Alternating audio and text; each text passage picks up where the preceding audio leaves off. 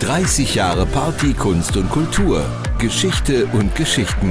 Das Waschhaus im Radio. Und heute zu Gast bei mir ist Konzertveranstalter Rengo Wunderlich von Wunderlich Music. Ich sage erstmal herzlich willkommen bei Radio Potsdam, Rengo. Herzlich willkommen, Jule. Herzlich willkommen den Hörern von Radio Potsdam. Ich freue mich sehr, hier zu sein bei euch. Danke. Rengo, du veranstaltest schon sehr viele Jahre Konzerte im Waschhaus, bist aber selber kein Mitarbeiter. Wie ist die Verbindung mit dem Waschhaus entstanden?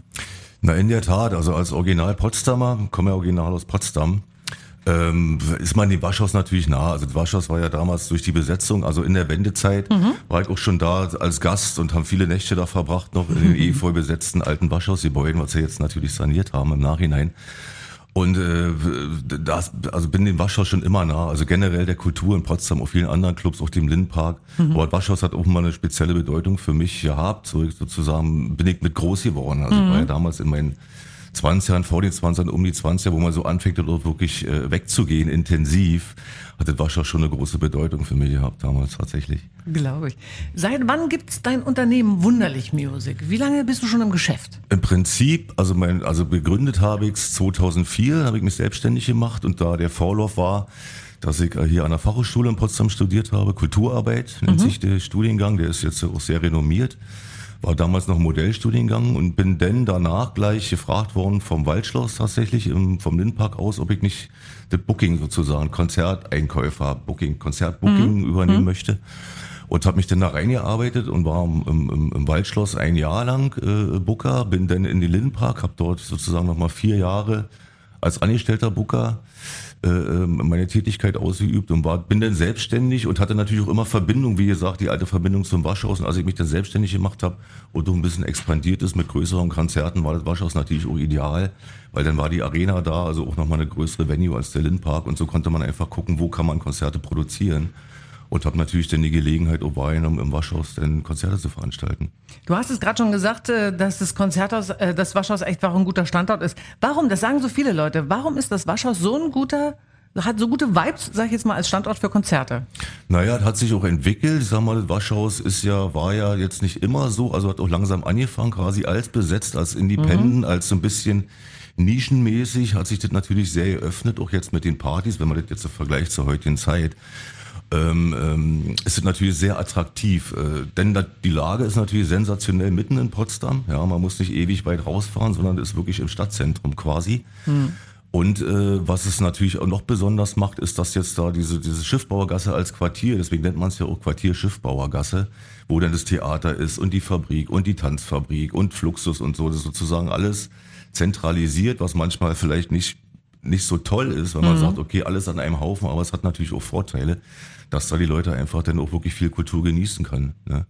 Und äh, also zum Beispiel Stadtvereine Nacht, was jetzt auch dieses ganze Quartier macht, also wo jeder dann in irgendwelcher Form Veranstaltungen anbietet, um sich auch bekannt zu machen, sind natürlich dann auch ganz tolle Veranstaltungen. Also dieses Quartier dann auch zusammen macht, wo das Waschhaus dazugehört. Ich hoffe, dass Insofern, wir das nächstes Jahr, nächstes Jahr wieder machen können und zwar in der Urform, nämlich da, wirklich 24 richtig, Stunden. Das wäre so cool. Wär. Richtig, ja. Da genau. wäre dann auch mal live mit dabei.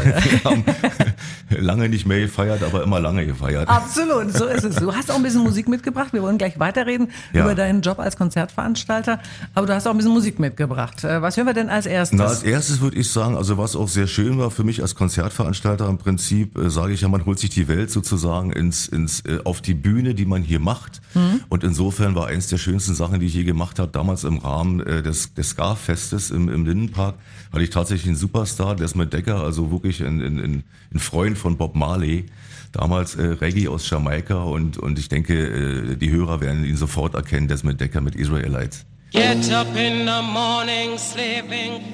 30 Jahre Party, Kunst und Kultur.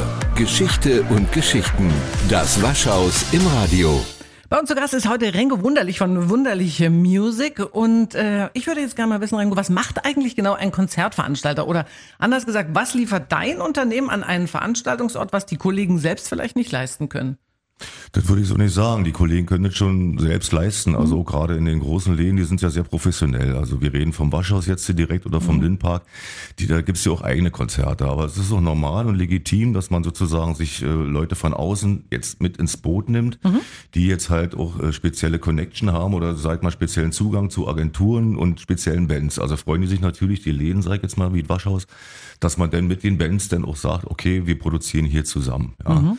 Und äh, prinzipiell die Arbeit von einem Konzertveranstalter ist eigentlich einen Rahmen zu geben, um ein Konzert am Ende stattfinden zu lassen. Sprich, du bist im Prinzip ein Schnittstellenexperte und du musst alle Gewerke, also die Künstler, die, die Agentur, also so, wo, wo der Booking-Prozess auch anfängt, mit bis hin zu den CQs, bis hin zu den Technikern, bis hin zu den Catering-Menschen, äh, alle zusammenführen, was sich kulminiert am Ende in einem Konzert, in einem hoffentlich erfolgreichen Konzert und du musst halt auch die Sprache sprechen mit jedem Gewerk. Also du redest natürlich am Telefon mit einer Agentur oder auch mit den Künstlern, gerade wenn sie renommiert sind, anders als mit Leuten vom Catering, wo du sagst, ey, Alter, alles cool. Oder dann so ja, musst natürlich dann auch die Sprache der verschiedenen Gewerke sprechen. Und ich glaube, das ist so ein bisschen das Know-how und das Geheimnis hinter dem Ganzen. Genau, und ein Roadie wird wieder anders angesprochen genau, werden. Genau, so ist es. Ja. Was muss man denn mitbringen in deinem Beruf? Also das hast du schon mal ganz gut erklärt, dass man die Sprache der jeweiligen Gewerke sprechen muss. Ja. Braucht man echt auch sonst äh, als Konzertveranstalter Nerven aus Drahtseil? Weil ich meine, du gehst ja auch ein gewisses Risiko ein, oder? Nein, Nerven aus Drahtseil, wenn du siehst, dass es nicht genug Leute sind, wenn du wirklich ein großes Risiko hast, weil wie gesagt, das ist ja auch nicht, das muss ich, am Ende muss ich alles rentieren, ist ja, ja auch ein klar. Business, ist halt Kulturbusiness. Und da ist man dann schon manchmal am Schwitzen und dann guckt man einfach und macht es Sinn, jetzt noch mehr Werbung reinzuschießen oder sparen wir lieber und versuchen das Geld zusammenzuhalten, wenn äh, das jetzt läuft oder nicht so läuft. Aber es sind ja auch immer verschiedene Faktoren, die davon abhängen. Ja, ich meine, das haben wir gerade zwei Jahre hinter uns. Sie wissen, wie schwer das ist. Die da wissen, wie schwer der Neuanfang genau, jetzt genau, ist absolut, und alle hoffen ja. und bangen und Viele Touren werden jetzt auch abgesagt, auch in dem Moment, weil die, weil, weil halt gesehen wird, dass die Leute nicht mehr so weggehen mhm. wie damals. Damals war vielen Selbstläufer und jetzt ist es immer eine Bibber-Geschichte. Kommen noch Leute oder kommen nicht Leute? Also kommen Leute überhaupt noch indoor, jetzt nach diesem Sommer, wo auch viel möglich war? Oder ist es halt immer noch sehr, sehr schwierig, Leute in die Lehen zu ziehen, also quasi indoor zu produzieren, ja. Mhm. Denn es ist auch noch das Problem, dass äh, viele Karten äh, oder viele Konzerte verschoben wurden, wo Karten noch gültig sind wo man damals schon eine ganze Menge hatte und, und jetzt und das Konzert nachholt, da klappt es einigermaßen und trotzdem kommt aber ein Drittel weniger und keiner weiß warum. Ja. Naja, ist schon erklärbar. Also wahrscheinlich haben die Leute doch noch ein bisschen Respekt oder Angst oder trauen sich nicht oder haben es vergessen oder können nicht oder wie auch immer. Es gibt unterschiedliche Gründe. Also wir befinden uns jetzt wirklich gerade in einer Situation, die sehr, sehr speziell ist. Das habe ich auch schon Da braucht man schon manchmal Nerven wie Drahtseil, schon Absolut. richtig. Also immer wieder aufregend, wirklich langweilig. Das glaube ich dir sofort. Äh, kann man das überhaupt sagen? Was war dein schönstes Konzert, was du im Waschhaus erlebt hast? Oder vielleicht zu, auch das Beste aus Sicht eines Konzertveranstalters? Es ist sehr schwer. Im Prinzip sind eigentlich alle schön, weil der Applaus äh, für die Künstler und auch für mich äh, ist eigentlich der schönste Lohn oder wo man sagt, okay, man geht total befriedigt nach Hause, wenn man sieht, das Publikum fand's toll, die Bands fand's toll und und es rundherum die gelungener Abend so. Also das ist eigentlich das Allerschönste. Aber also um jetzt nochmal von der vom Feeling her zu sagen, vielleicht ich hatte jetzt tatsächlich nach dem Ende der Pandemie im März meine ersten Konzerte wieder Indoor, waren zwei Konzerte mhm. von Knockator und nach zwei Jahren Indoor wieder äh, so einen Braten zu sehen, wo die Leute völlig ausrasten vor der Bühne, war schon ein Highlight an Emotionen, muss ich ehrlich sagen. Das und dann äh, vielleicht noch ein anderes, weil du jetzt auch gerade fragst, was so ein bisschen mein Steckenpferd ist. Hab eine, gibt eine Band, die heißt Pantheon Rococo und die ist aus Mexiko und die mhm. habe ich auch mal als Tourbegleiter, also als Tourmanager mal begleitet äh, durch eine Tour in, in Deutschland und, ähm, und die waren auch im Waschhaus tatsächlich. Ich weiß jetzt nicht mehr genau, welche Jahr das war, irgendwie in 2000ern. Und äh, das war sehr emotional für mich sozusagen, mit denen ich umherreist bin, die ich sehr, sehr liebe, die ich mit aufgebaut habe in Potsdam, weil die habe ich im Prinzip seit 2000 schon produziert. Und die waren dann tatsächlich im Waschhaus und haben da gespielt. Und das war, mich, war für mich auch sehr bewegend, war eins der schönsten Konzerte. Und die hören wir jetzt. Und die Pantheon hören wir Rococo. jetzt mit Vendedora de Caricias, Pantheon Rococo aus Mexiko. Sehr cool. 30 Jahre Party, Kunst und Kultur. Geschichte und Geschichten. Das Waschhaus im Radio. Bei mir zu Gast heute Konzertveranstalter Herr Rengo Wunderlich von Wunderlich Music. Und natürlich geht es um Konzerte im Waschhaus, aber auch um Partys, könnte man mal sagen. Und da hast du auch Erfahrung, denn du bist nicht nur Konzertveranstalter, du bist auch DJ. DJ. Ja, mein bekannter DJ, also mein bekannter DJ Rengo in Potsdam, also ist mein tatsächlicher Name. Alle, die meisten denken, was ein Künstlername, aber so heiße ich nun mal tatsächlich. Ja, DJ Rengo, 30 Jahre, bin tatsächlich schon 30 Jahre äh, on floor, mhm. auf den auf den Bühnen, in, Clubs, Bars, äh, Venues, wo auch immer. Äh, mit größeren und kleinen Sachen, mit konstanten Sachen, mal länger, mal weniger irgendwie. Und äh, fing damals auch an, falls ich jetzt, jetzt kurz ein bisschen ausholen darf, weil Na klar, du so ja, schöne ja. Überleitung gemacht Na. hast. Äh, Im JWD damals im, im, im Lindenpark über das Waldschloss, dann in die Stadt zum Theaterschiff, Theaterschiff langjährig bis heute in der Fabrik, im Club Charlotte, aber auch so Sachen wie Seebühne äh, bei Stadtvereine Nacht äh, oder äh, die große Pirscheide-Party damals, also wo, de, wo sie den alten Bahnhof noch gemacht haben. Mhm. Also wirklich, da habe ich schon einige Spuren hinterlassen und feiere jetzt in diesem Jahr tatsächlich meinen 30. tatsächlich auch so ja in diesem Monat. Verrückt. Und wo wird der gefeiert? Natürlich im Lindpark, wo ich angefangen habe, sozusagen. Jetzt am Okay. 19.11. mit zwei Livebands, Lex Park Experience und äh, Maggie's Farm und noch anderen DJs aus dem Waschhaus, tatsächlich auch DJ Kadjuscha, sehr bekannt, und Na klar, Parsi, na DJ klar. Parsi, guter Mann, der Geschäftsführer, und äh, den Jacuzzi Sisters und den Crazy Hearts, die auch sehr bekannt sind als DJ. Also mit denen zusammen feiere ich meinen 30. DJ Geburtstag Jubiläum im Lindpark für den geneigten Zuhörer, der gerne vorbeikommen möchte. Das war Kurze jetzt der. Werbeblock. völlig in Ordnung, das ist völlig okay. Ja. Wir werfen aber noch mal einen kurzen Blick zurück auf die letzten zwei Jahre. Da war es ja nicht nur als Konzertveranstalter, auch als DJ, überhaupt der ganzen Branche wirklich echt mies.